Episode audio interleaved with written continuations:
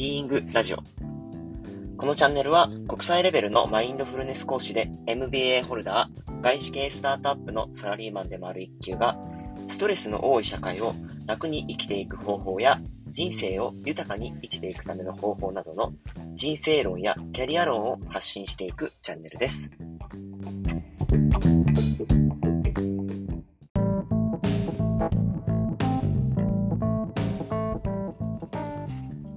えー、皆さんおはようございます。今日もお聴きいただきありがとうございます。えっと、今日はですね、えっと、ちょっと、ポジティブ心理学的な観点の本をご紹介していきたいと思います。あの、次回以降の放送でも何回かに分けてお話ししたいなと思ってるんですけど、本の名前がですね、ポジティブな人だけがうまくいく3対1の法則。著者がですね、バーバラ・フレドリクソンさんで、えー、心理学者で有名な植木理恵さんが、あの、まあ、翻訳の監修をされていらっしゃいます。で、バーバラ・フレドリクソンさんも心理学者でいらっしゃいますね。で、あの、ポジティブとかの、まあ、ポジティブに関する、こう、なんて言うんでしょう、ことが書かれている本とか、まあ、自己啓発本とかでよくあるかもしれないんですけど、よく、あの、なんだろう、何でもこう、ポジティブな物事だけを見ていくとか、ネガティブなことが浮かんできた時に、それを、こうストップって払いのけるようにするとかそれが浮かんできてもポジティブなことに注目するとか見ないようにするとかいいとこだけを見るとか結構まあ何て言うんでしょうマッチョな思想っていうのがなんかこうポジティブとかネガティブみたいな関連の話になってくるとよくお聞きするんじゃないかなっていうふうに思います。で、あの、この本の違いはですね、あの、ネガティブも、あの、人間が生存していくためには、必要な要素ですよっていうふうに書かれていたりします。で、中でもその具体的にあの様々な研究を重ねていった結果ですね。えっと、例えば、あの、業績の上がらないチームをいかに成功に導くかという観点で60のチームをまあ、えっと、分析、観察した結果、業績のいいチームと悪いチームで、あの、どのように差が現れていくかみたいなことを分析したみたいなこととかが書かれていたりします。で、あの、その成功の秘訣として、ポジティブ、ポジティビティとネガティブ、ネガティビティの比率が3対1以上のあの比率でポジティブが優位であるチームが、あの、より業績が高い傾向にあるっていう風に導き出したそうです。で、この3対1っていう、まあ、行き地っていうか、ティッピングポイントを超えてくる、超えてくる、えっと、低くなって、そこを割って低くなってくると、こう、個人の幸福度とか、あの、チームのパフォーマンスっていうのが低下していくっていうことが、あの、明らかになったそうです。あの、ぜひ、あの、興味を持たれた方は、あの、読んでいただけると、その、いろいろなですね、あの、研究の内容であったりとか、分析がどういうふうに導き出されたとか、っていうこととかが、あの、書かれていたりします。で、あの、まあ、ネガティビティもうあの3対1っていうことで、ネガティビティも重要な要素だっていうことで、この本には書かれています。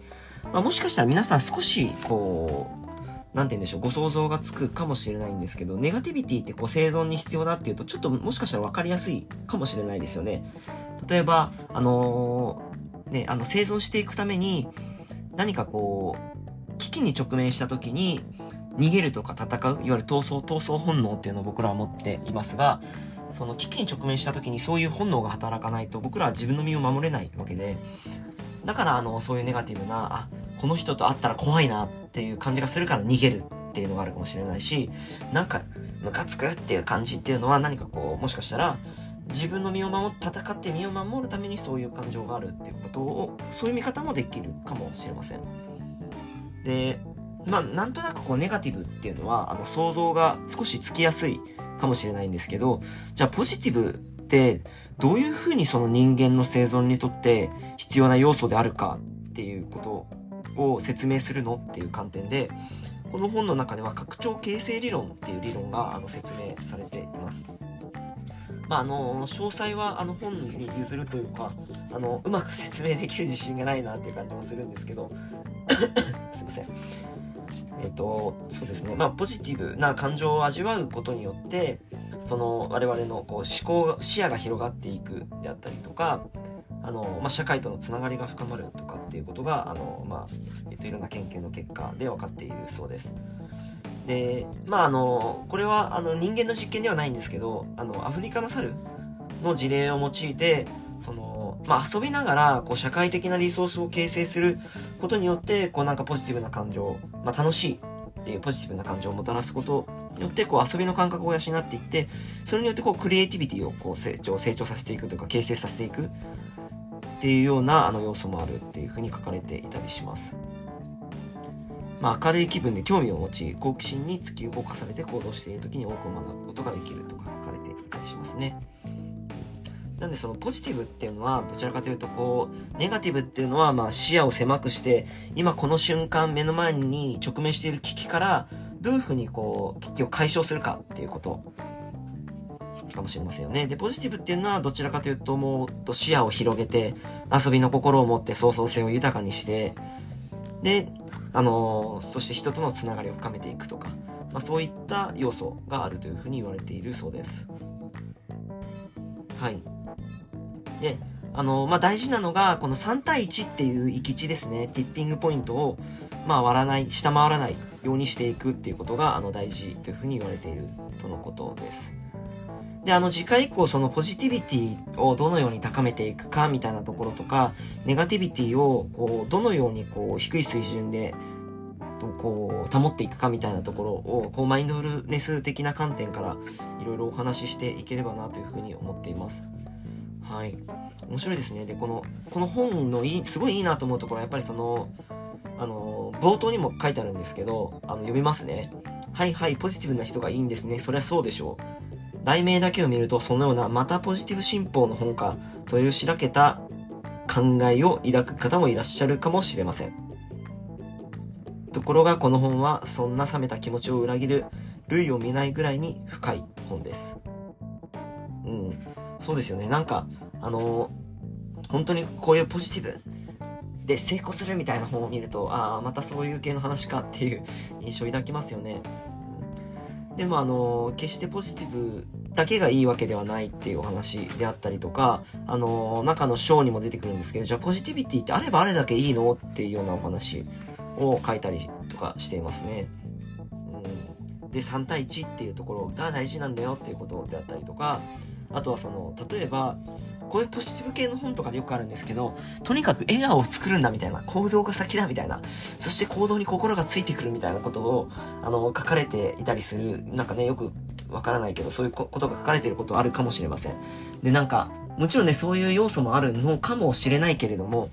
あの、例えば、あの、いろんな研究の結果から、笑顔を、あの、無理に作る、作り笑いですね。作り笑いっていうのは、あの、むしろ逆効果だというふうに、あの、言われているっていうふうに、こう、この本の中では書いています。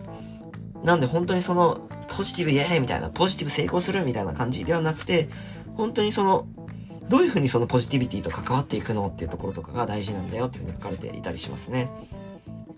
うん、作り笑いの話もそうですし、あとはその、面白いなと思ったのが、ポジティビティっていうのは、あの、ポジティブな、あの、感覚を、こう、味わおうとしたり、味わう、味わう、味わうはいいのか。えっと、バラバラに分解して分析しようとしすぎると、そのポジティビティっていうのは感じづらくなるっていうこととかも書かれていたりしました。この辺も、あの、後ほど次回の放送とかで研究していければいいなというふうに思うんですけど、まあ、味わうってことが大事で、あの、バラバラに分解したり、あの、なんか分析したりしないっていうことが、あの、大事だそうです。ギュッと握りしめたりしないっていうことですね。うん。あのこの本の中にですね、あとはそのポジティビティとあのネガティビティを分析するツールとかも、まあ、テストですね、入っていたりするので、ぜひあの本とかを使われてみて、今自分がどういう状態にいるのかっていう現状認識をした上で、あの後日、まあ、この本の中にもですね、いろんなこう方法論が書かれていたりするんですけど、あの、マインドフルネス的な観点から言うと、あの、もう少しこうなんかお手伝いできるところがあるんじゃないかなっていうふうに思っています。なんでぜひ現在地を知って、その上でこうポジティブを増やす、ネガティブを減らすみたいな取り組みをあのされるといいんじゃないかなっていうふうに思います。はい。で、あの、この本の中にもですね、あの、ネガティビティを減らすっていう章の中で、あの、マインドフルネスに関する紹介とかが出てきたりします。あとはコンパッションですね。慈悲の瞑想とかっていうところも出てきたりします。はい。よりこう、もっと深くマインドフルネス的な観点から見ていくと、あの、もう少し、あの、言及できるところがあるんじゃないかなっていうふうに思うので、あの、そのあたりを次回以降の放送でお話ししていきたいと思っています。はい。では今日も最後までお聴きいただきどうもありがとうございました。それではまた。